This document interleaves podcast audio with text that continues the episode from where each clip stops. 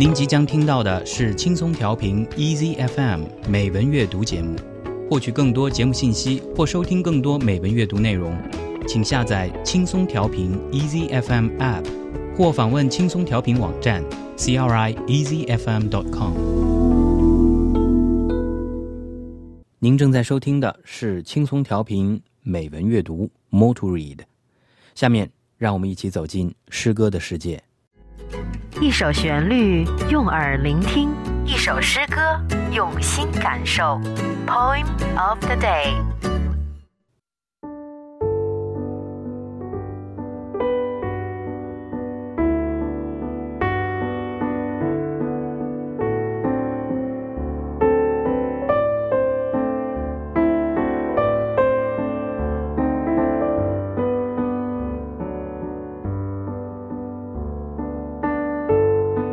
Child Development by Billy Collins.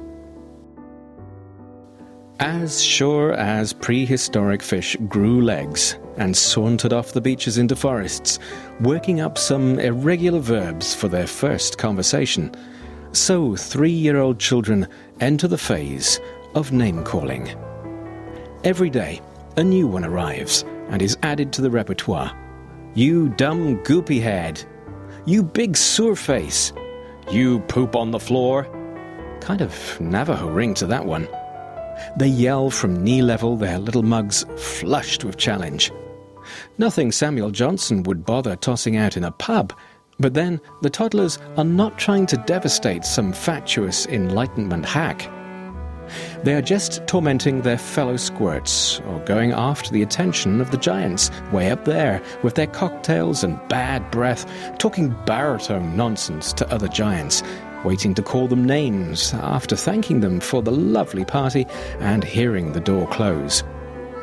The mature save their hothead invective for things an errant hammer, tire chains, or receding trains missed by seconds, though they know in their adult hearts, even as they threaten to banish Timmy to bed for his appalling behaviour, that their bosses are big, fatty stupids, their wives are dopey dope heads, and that they themselves are Mr. Sillypants.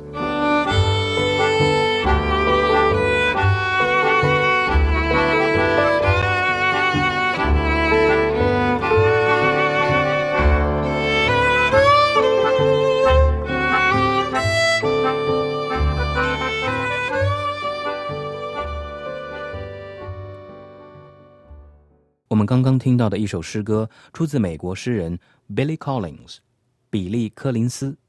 诗歌的题目是《Child Development》。William James Billy Collins is an American poet, appointed as Poet Laureate of the United States from 2001 to 2003. He is a distinguished professor at Lehman College of the City University of New York and is the Senior Distinguished Fellow of the Winter Park Institute, Florida.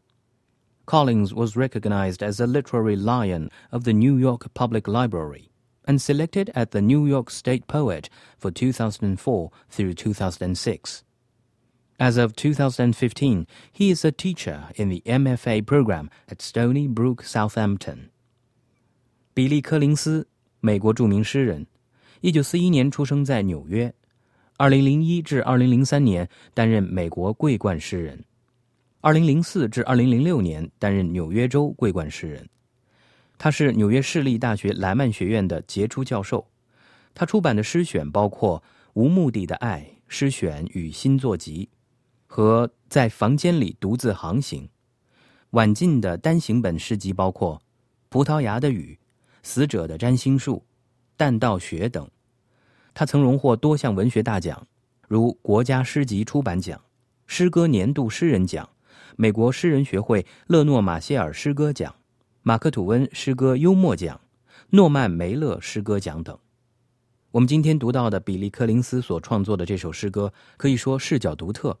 他描述了处于婴幼儿时期的孩子牙牙学语、接触外界世界而不断成长的状态。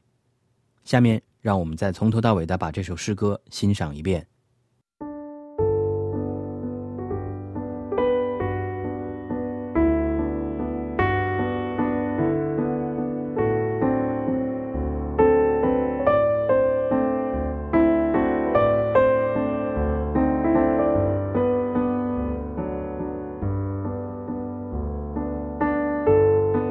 child development by billy collins。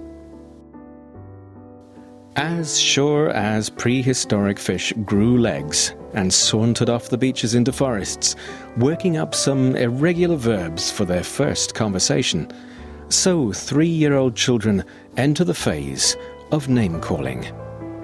Every day, a new one arrives and is added to the repertoire. You dumb goopy head. You big sewer face.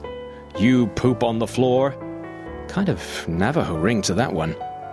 They yell from knee level, their little mugs flushed with challenge.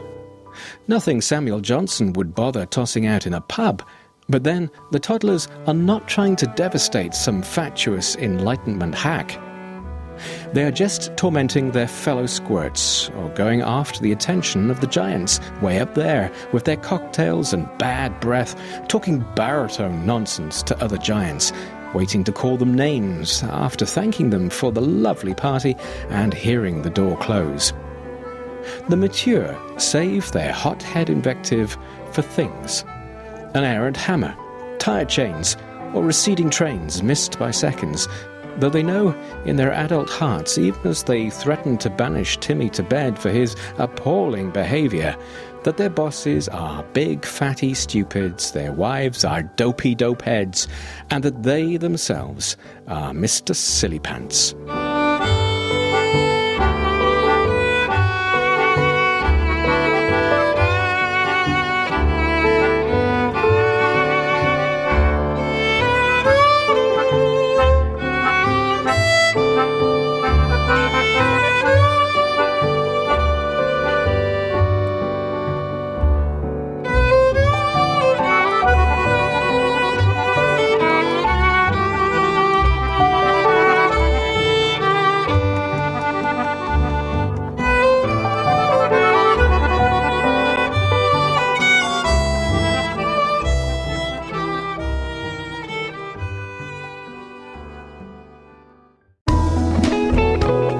感谢您收听来自轻松调频 Easy FM 的美文阅读节目。